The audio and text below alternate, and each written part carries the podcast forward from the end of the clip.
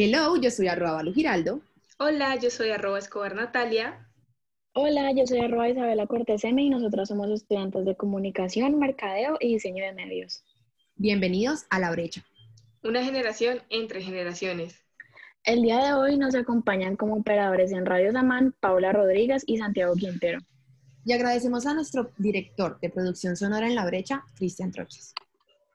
La brecha es una generación que logra definirnos a todos aquellos quienes no logramos identificarnos completamente con una generación u otra.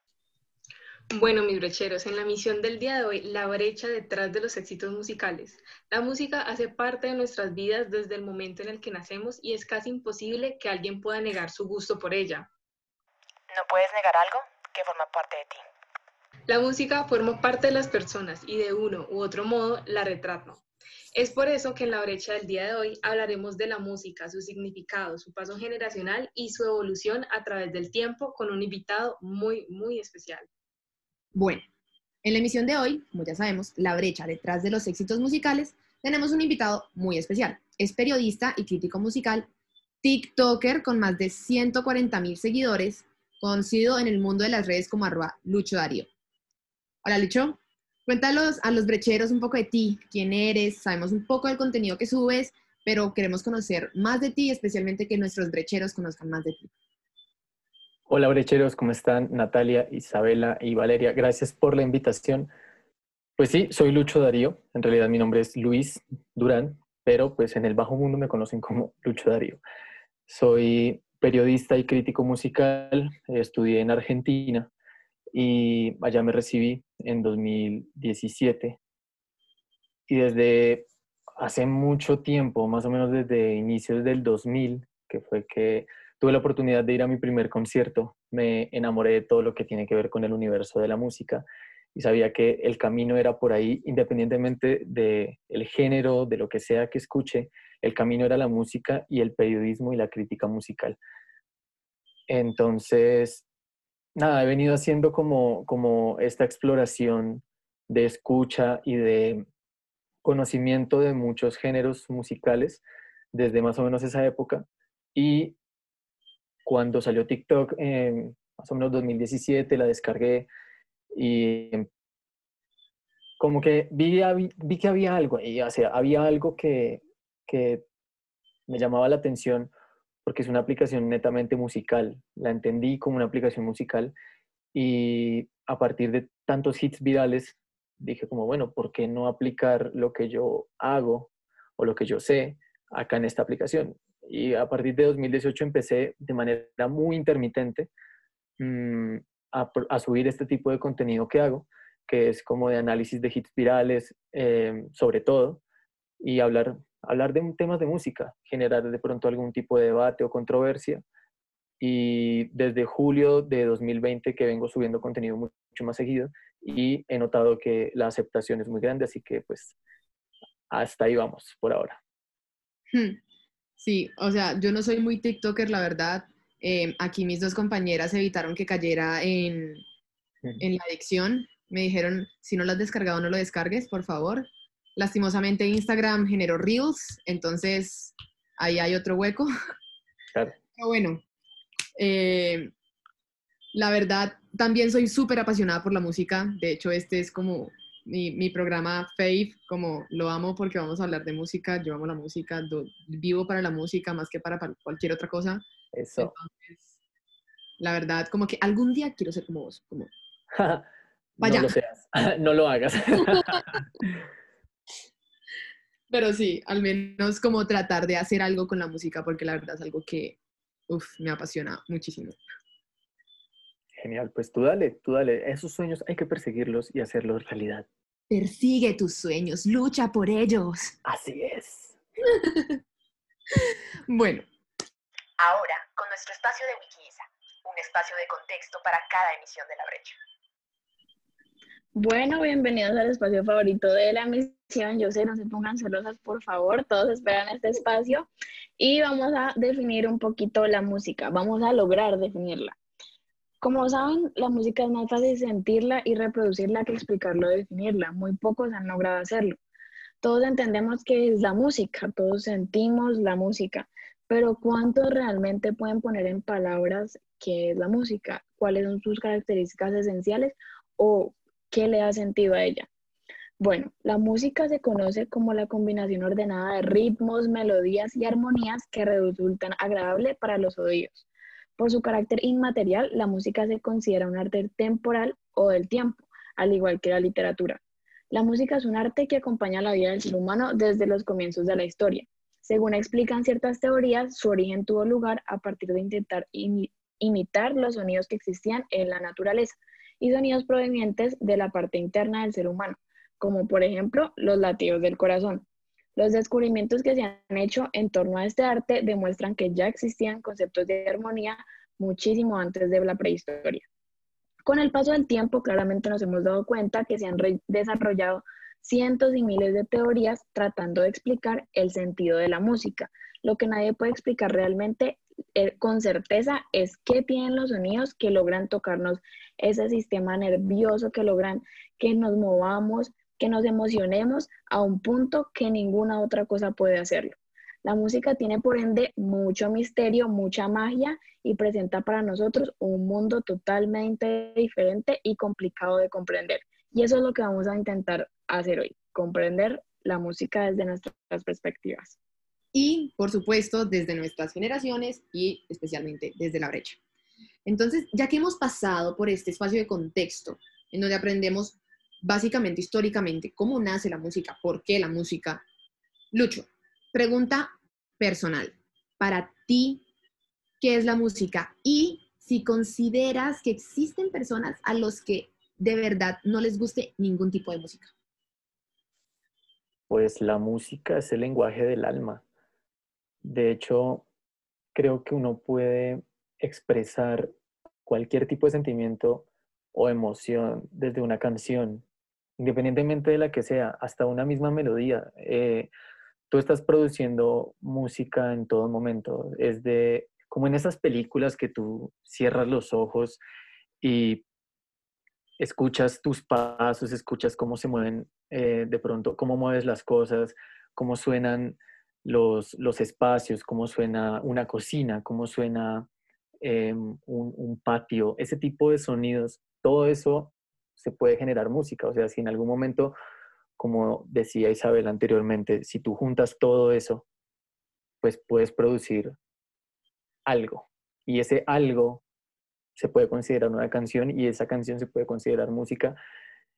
Así que es lenguaje, es puro lenguaje. Y no creo que sea, no creo que exista alguien al que no le guste la música. Es como esas personas que dicen, yo no soy, yo no, no participo en la política, yo no soy un ser político, no me gusta la política, pero es que tú solamente con existir ya eres un ser político, independientemente de lo que sea. Ah, puede que tal vez no votes, puede que tal vez no, no, no abogues por un partido político. Todas esas expresiones son válidas, pero eres un ser político por solo ser. Y en la música pasa lo mismo, eres, eres música, o sea, directamente todos somos música, aunque digamos no me gusta o no escucho, claro que lo escuchas. O sea, me, tocaste como eh, hay, o sea, estoy de acuerdo, hay, o sea, palabras profundas, la música es lenguaje y completamente, es tanto así que incluso las personas sordas logran percibir la música a través de las vibraciones. Y logran, yo he escuchado cantantes que son sordos que logran transmitir un mensaje que muchos cantantes que no son sordos no logran transmitir. Total, y es hace poco. De, de, lenguaje, con la emoción, con, con esa capacidad de unir, de ligar, y bueno, perdón, es que me voy como... Como emocionando. Como emocionando. Lucho dijo algo muy importante cuando mencionó las películas, que es algo muy curioso porque yo, eh, pues, no sé si han hecho el ejercicio como de un momento así súper trágico en una película sin música. Entonces, como que no te genera nada. Pero luego la música, como el sonido atrás es espeluznante, ya y sí te eriza los pelos y todo. Entonces, es como, como la música puede generar todas esas sensaciones en cosas como tan sencillas. Y cómo te envuelve en el ambiente y cómo te hace hasta ser parte de la, de la película o de lo que estás viendo en ese momento, gracias al, a la música y la banda sonora de cierta película, cierta serie. También me gustaría recalcar algo muy lindo que dijiste, que era la música es el lenguaje del alma y estoy completamente de acuerdo porque siento que para cualquier situación hay una música, hay una canción, hay un sonido que lo representa, que te hace sentir y que es para ese momento en especial. Total, de hecho, eh, en TikTok estoy tratando justamente de abrir esa, mm, de abrir esas mentes jóvenes, digámoslo de esa manera, a esto de, de que no debería existir, la brecha del programa tiene que existir, claramente, pero la brecha generacional en cuanto a la música no debería existir porque me doy cuenta que hay mucho, mm, mucha primero desinformación y la desinformación eh, genera, digamos que en redes se dice hate, ¿no? Sobre ante otros géneros musicales, que eso no debería pasar. O sea, eh, cuando hablo de Bad Bunny, hablo de J Balvin, hablo de Maluma, siempre está el comentario de eso no es música, el rock es cultura, eh, eso, no, no, eso no es nada, eso es puro ruido, eso son puras groserías. Y puede que sí, evidentemente puede que sí, pero eso le genera algo a alguien. ¿Qué le genera? Ganas de bailar. ¿Qué le genera? Eh, ganas de perrear. ¿Qué le genera? Ganas de algo, le genera algo. Alguna fibra le mueve. Y ya con que te esté moviendo alguna fibra, pues es música así no te guste, pero eso es música. Entonces, no por el hecho de que tú escuches X género musical, rock progresivo de los 70 o música experimental que nadie entiende porque es pura matemática como Pulp, entonces eso te hace mejor persona que una persona que escuche, no sé, Arcángel, porque pues nada que ver, es, son, así como hay eh, expresiones sociales y, políticas en el mundo, así igual hay música y para los gustos, colores, como dicen por ahí. sí. Eh, de hecho, antes de, que hable Nati, que ahí la vi que iba a mover, sino que ella no me ve tratando de mover. Em, a mí me parece algo súper triste como las personas que creen, que se creen que lo de ellos es lo último, pues, de lo que hay que saber en la música, tratar de desmeritar una canción por su simplicidad. Y resulta que en su simplicidad hay una complejidad porque decime cómo algo tan simple le logra encantar a tanta gente. Total, de hecho, justamente lo que decía... Gente es por algo. Total, lo que decía Isabela, cuando tú cierras los ojos y tratas de... Eh, de hecho, cuando estaba en la universidad, yo estudié periodismo eh, con especialidad en, en crítica musical, pero toda la carrera se llamaba periodismo de arte, cultura y espectáculos. Dentro de, esos, dentro de esas artes estaba el teatro, estaba el cine, estaba la música, estaba la literatura y tú podías elegir una de esas ramas para especializarte.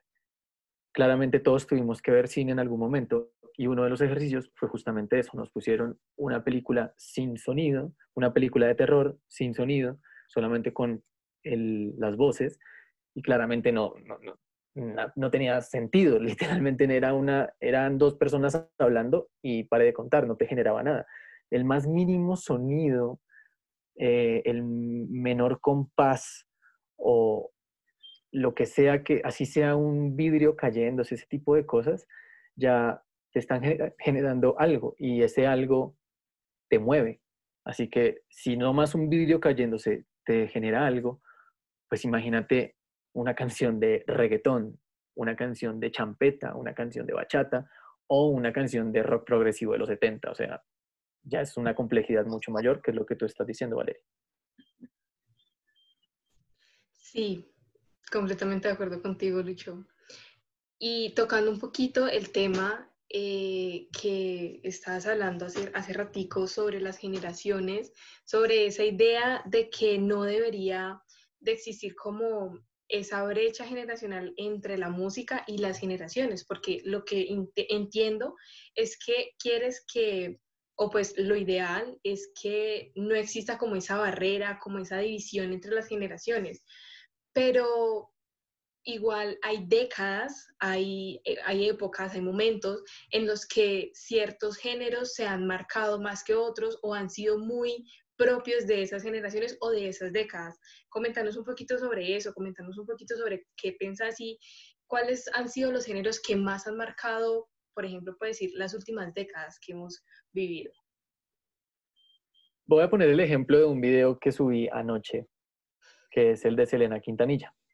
Ah, Em, ella, mm, como lo digo en el video, justo cuando ella salió, que fue en el 94, en el 94 en Estados Unidos estaba como el auge del grunge y del rock alternativo, que eran Nirvana, Pearl Jam, Garden y por supuesto del otro lado estaba, hasta ahora estaba surgiendo Green Day y pues lo que era Sonic Youth en su momento. Y, y esa, y eso era lo que marcaba, o sea, eran bandas eh, de, todos eran hombres y todos eran súper lindos porque si te das cuenta, todos esos vocalistas tienen como ese sex appeal y eran medio dejados, o sea, había un estilo particular en ese momento. Llega esta niña latina, bueno, de orígenes latinos, eh, súper querida, con la mejor onda, eh, con una historia como como cualquier latino en los 90, que era súper denso. Y, y claro, y rompe todos los récords, sobrepasa todas las expectativas, 60 millones de copias. Entonces tú dices, claro, en esa época estaba el grunge, que fue como el boom del momento que hasta hoy en día se considera una de las corrientes que, de, una de las últimas corrientes de la música, pero de la, de la música rock. Pero llega, llega Selena y les quita ese podio para meter a la música latina y al Tex-Mex en el tope de todo. Entonces tú dices, realmente ella vino a romper una barrera generacional o vino a, a cambiar el rumbo de la música. No. O sea, ahí justamente en ese ejemplo tan básico nos estamos dando cuenta que el hecho de que los géneros pueden coexistir y, pueden coexistir y así como coexisten, pueden, em, pueden evolucionar y trascender a la par. Entonces, en ese orden de ideas, no es necesario que tú, em, como poner un, ponerle un freno por el hecho de que no, es que esto es de los 90, ¿no? Esto es de, de, de los 80. No, para mí eh, la música siempre va a estar y siempre existirá. de hecho, si te das cuenta, muchos, muchas de las bandas empiezan haciendo son covers de, de, esas, de esas bandas de los 70, de los 80, de los 90, y de repente la pegan con un cover de una de esas bandas de hace 40 años, y después empiezan a hacer sus canciones propias, pero primero la pegan con canciones viejas. Eh, entonces, en ese orden de ideas, como que siento que no hay, no existe realmente una barrera generacional, sino que mm, todo puede coexistir.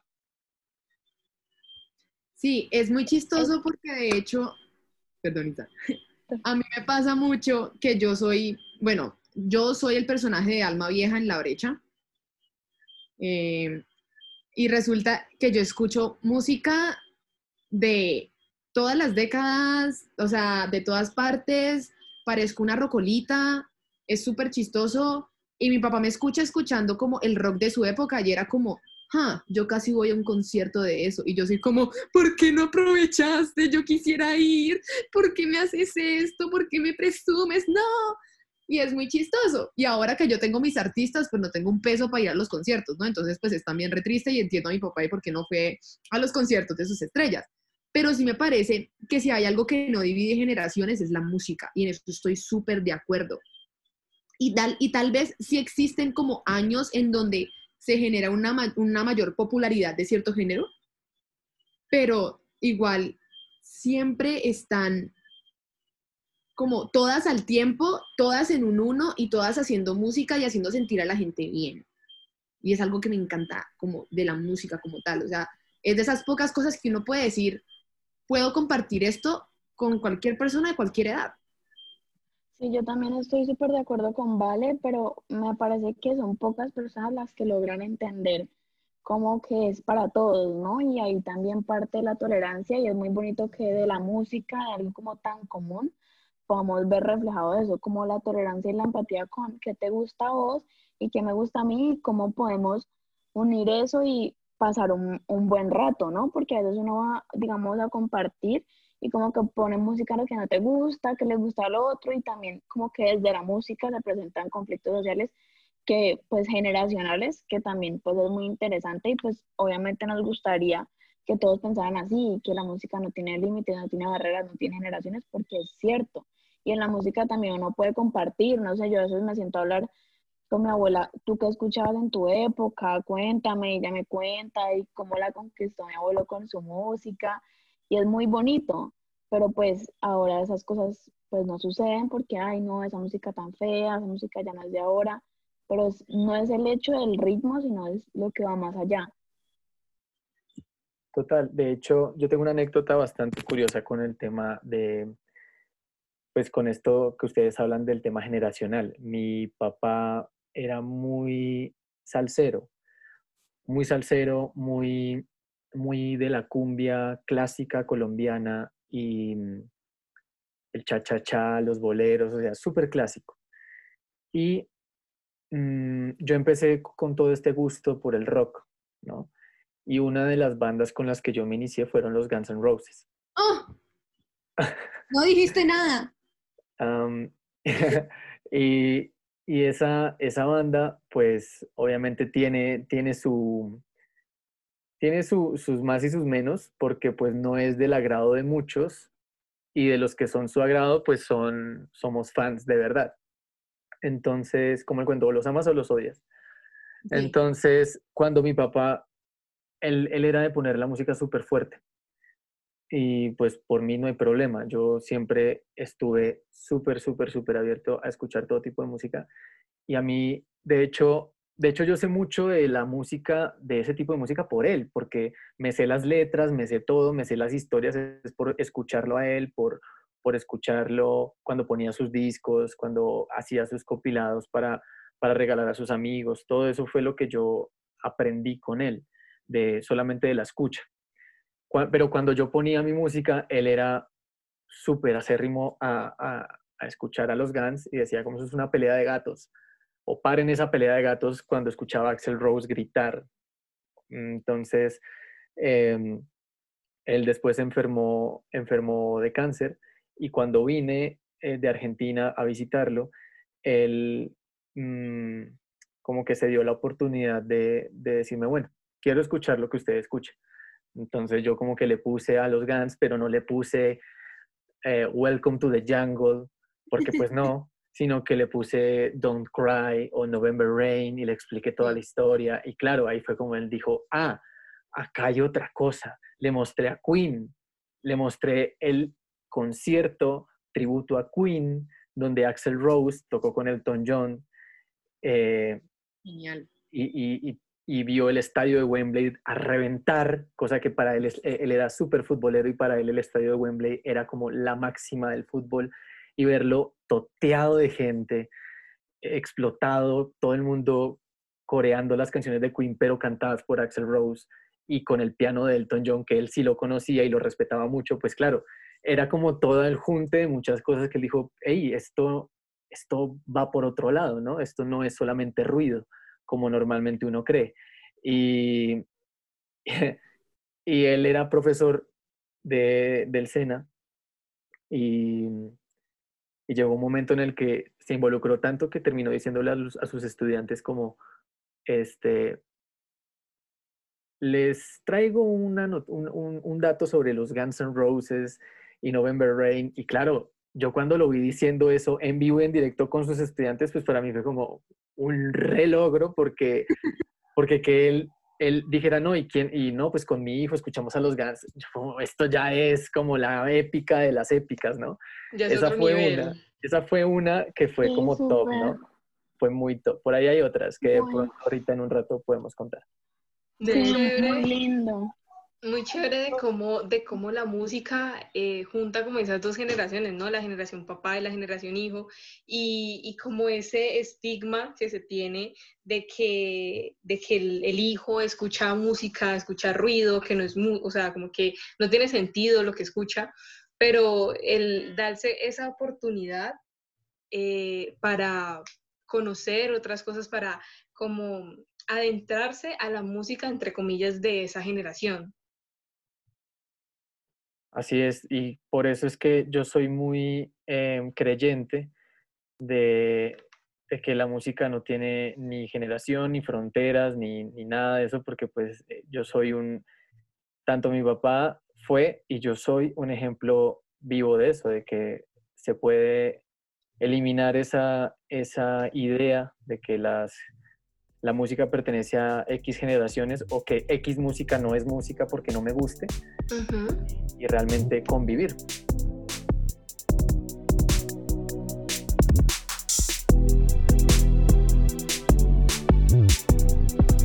Estás escuchando La Brecha. La Brecha. La, la brecha.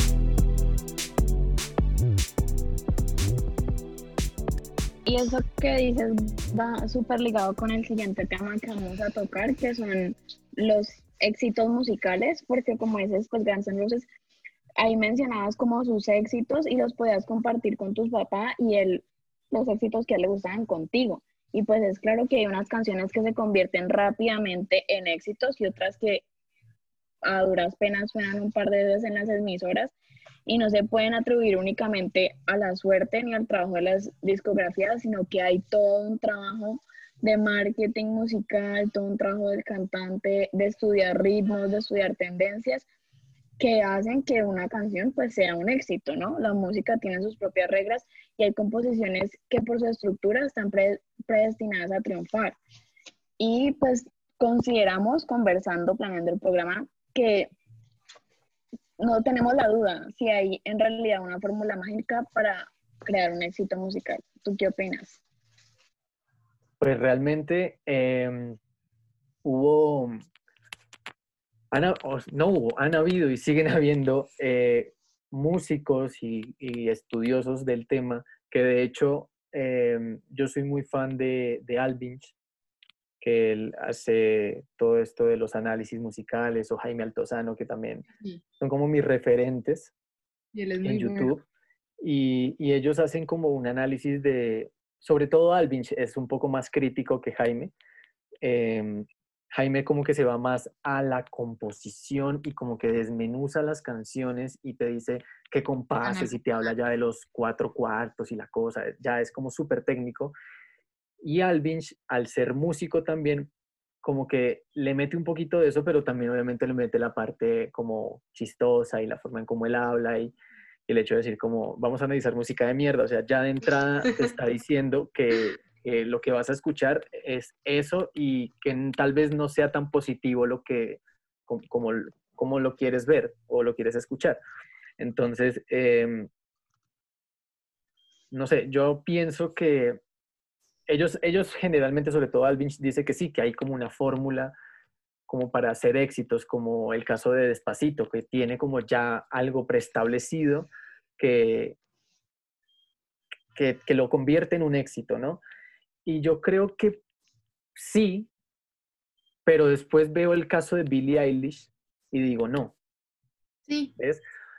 O de, o de Rosalía o de Rosalía. O sea, ¿qué es lo que lo hace realmente un éxito al, artista o a la canción? Yo no creo que haya una fórmula mágica. Yo creo que eso se da. O sea, esas cosas se terminan dando independientemente de lo que sea. Y hoy en día lo estamos viendo. O sea, con TikTok, de hecho, lo estamos viendo, que se, se hacen hits virales em, súper rápido, con, con una súper fugaz, o sea, es todo muy rápido, muy inmediato, y así como llegaron, así se van. Ya la responsabilidad del artista, porque creo que mi conclusión sobre el tema es, hacer un hit o hacer un éxito es fácil. El problema es mantenerte. Me parece que ese sería el, chiste, ¿no? O sea, tú puedes hacer tal vez una canción, la compartes con tus amigos, eh, de repente empieza como a, hacerse como una bola de nieve, ¿no? Se empieza como a hacer viral y la cosa, y de repente explota, pero ¿y qué ganas con eso? Ah, ¿Qué ganas con haber tenido un hit viral si después nadie te recuerda? Lo que pasó con Tom Sanai, por ejemplo. Sacó este éxito viral de, no me acuerdo el nombre cómo era, que ya ni me acuerdo el nombre, ven, que sonó en todas partes. Eh, Dance Monkey, ya me acuerdo. Dance Monkey. Ah, Sacó Dance Monkey y, listo. ¿Y qué pasó después? Nadie sabe quién es Tom Sanai, nadie la reconoce. O sea, si de repente vuelve a sacar otra canción, listo, pero repitió la fórmula que hizo con Dance Monkey, mm, seguramente ya no le va a funcionar. Así que no es que haya una fórmula mágica, las cosas se terminan dando y sobre todo en la música las cosas se dan, tal vez no mágicamente, pero sí se dan. Y el tema en realidad es mantener eso, no, no dejarlo ahí. Luis Fonsi tuvo despacito y después, ¿qué pasó?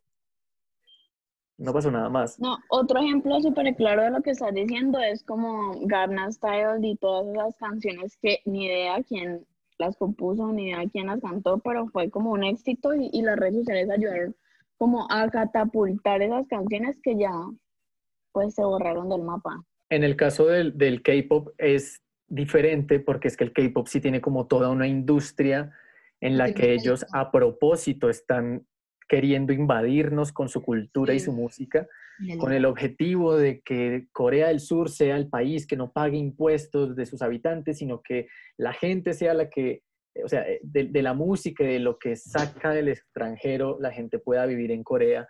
Y pues eso es claro, eso es, eso es marketing, eso es puro, puro, puro y eso está, eh, se puede investigar y eso existe realmente, esa, ese objetivo. Son como maquinitas eh, de, éxito. De hecho, las, las, las, los fanáticos y todos estos clubes de fans de las bandas de K-pop lo tienen clarísimo, ellos saben que es así y lo tienen claro. Igual siguen siendo fanáticos, pero ellos saben que ese es el objetivo de los grandes productores en Corea del Sur. Y pues por supuesto que el Gangnam Style fue como la, la entrada por la puerta más grande que puede existir a la música mundial del K-pop y el responsable de eso fue PSY. Después tuvo un par de hits más, pero claro, ya después de esa gran expansión del K-pop, eh, pues obviamente entraron en, en manada 700 mil bandas de K-pop y ahora pues tenemos no solo uno, que es PSY, sino que tenemos 47, que son BTS y Blackpink y etcétera, etcétera, Sí, es, de hecho es algo muy curioso porque mi hermana, mi hermana es lo más fan a Twice que existe, de verdad. Ella se sabe las coreografías a ese, a ese nivel. Y es muy curioso porque mi hermana siempre fue muy crítica de la gente otaku. Entonces, es muy curioso porque digamos que ella decía como no, eh, otakus, como, como le parecía extraño, le parecía muy, muy ajeno a ella.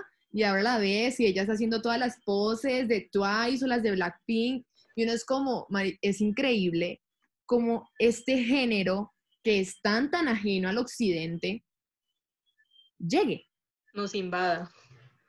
Pero es que ahí está, todo es, es, es a propósito, ¿no? O sea, todo, toda esta maquinaria está puesta al servicio de el marketing y, y de la expansión de la cultura coreana desde la música a propósito y todo, hicieron hasta estudios de mercado, o sea, ya lo tienen clarísimo, ellos saben y están apuntando. Estoy, estoy asombrada, o sea, yo que estudio mercadeo no tenía ni idea. sí, pues ¿verdad? te aconsejo una tesis que sería el k Esa sería una tesis que la verdad...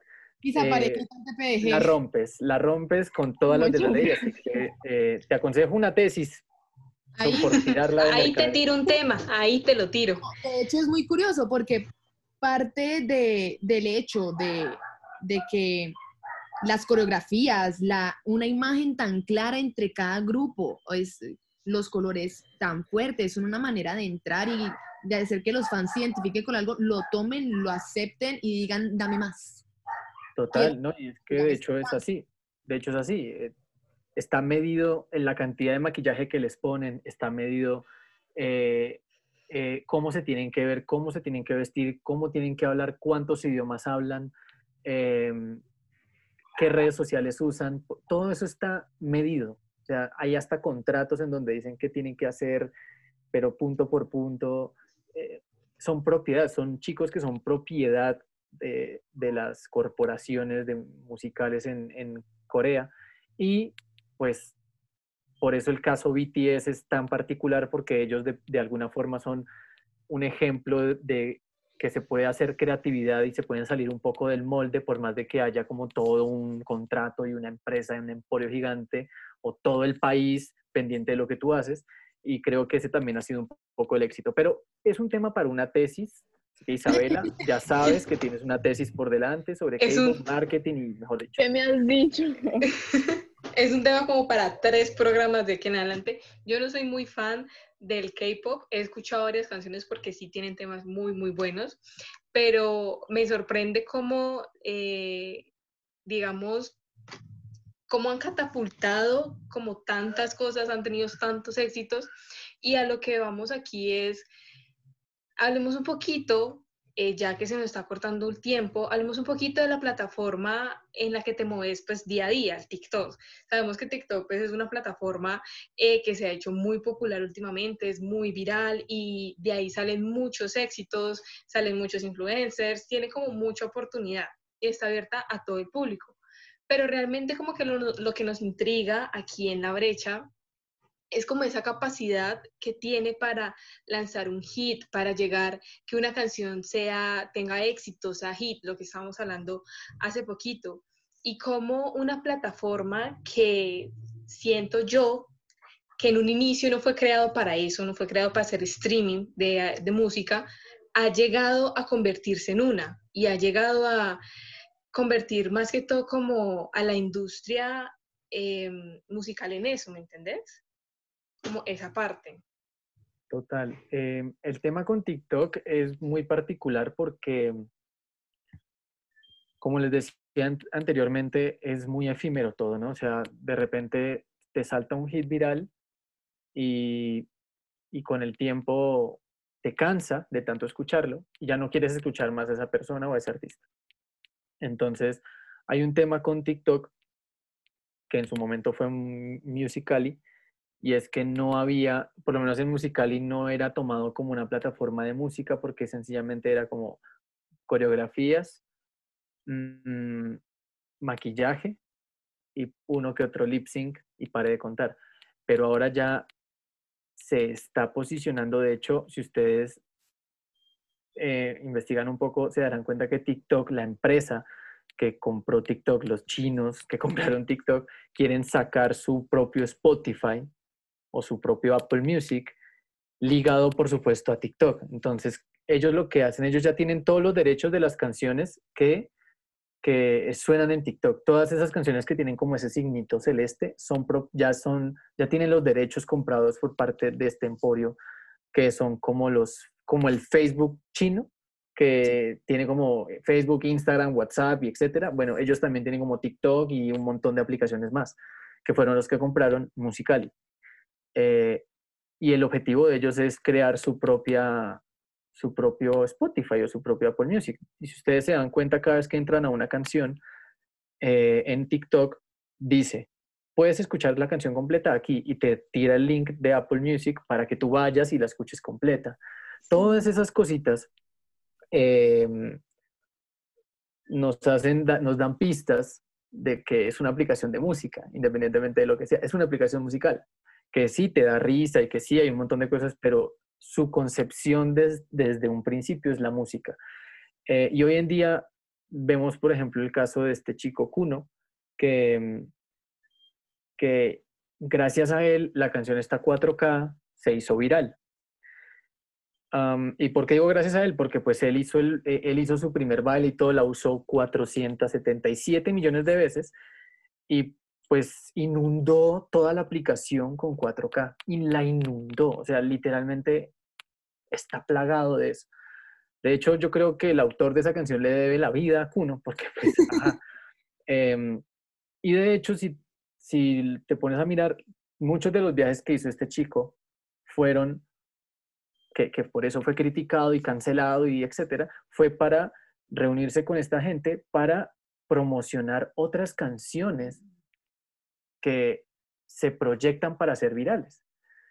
¿Cuál es el, cuál es el digamos, cuál es el posible, mm, eh, lo que puede pasar, digamos, o, el posible caso acá es que no sirva la fórmula. Como no funciona con la música en sí, cuando sale y se hace popular, tal vez no va a funcionar lo mismo con el mismo influencer, con la misma productora, con el mismo artista y con el mismo género musical. Entonces, no sé, TikTok funciona de maneras muy mágicas.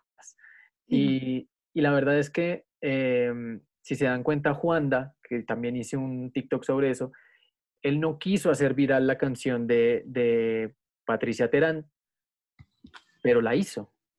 Y lo logró. Hizo viral un vallenato con una coreografía súper, súper básica, súper por molestar.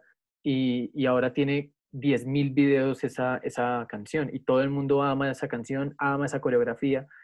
Entonces, ese tipo de cosas, así funciona TikTok. Y creo que así como funciona TikTok, funciona la música en general, que era lo que Isabela preguntaba, como cómo se hace un hit viral. Es que no hay una fórmula, las cosas se terminan dando porque sí, como naturalmente. Eh, y así funciona también la aplicación. Naturalmente se hacen virales los temas. Obviamente hay, hay música que está como posicionada por TikTok porque te dice como, usa esta canción. Esta canción te puede hacer viral, listo, sí. Pero no es, el, no es del 100% de los casos que estaríamos hablando en ese tipo.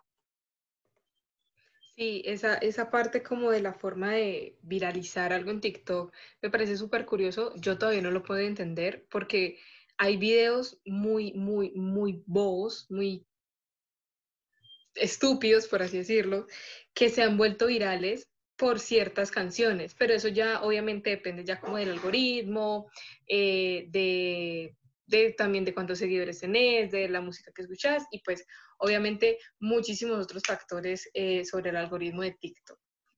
Pero eh, ya es tiempo de que vayamos cerrando, ya... No, Nati, ¿cómo así? ya se nos acabó el tiempo, 45 minutos se nos fueron volando contigo, Lucho.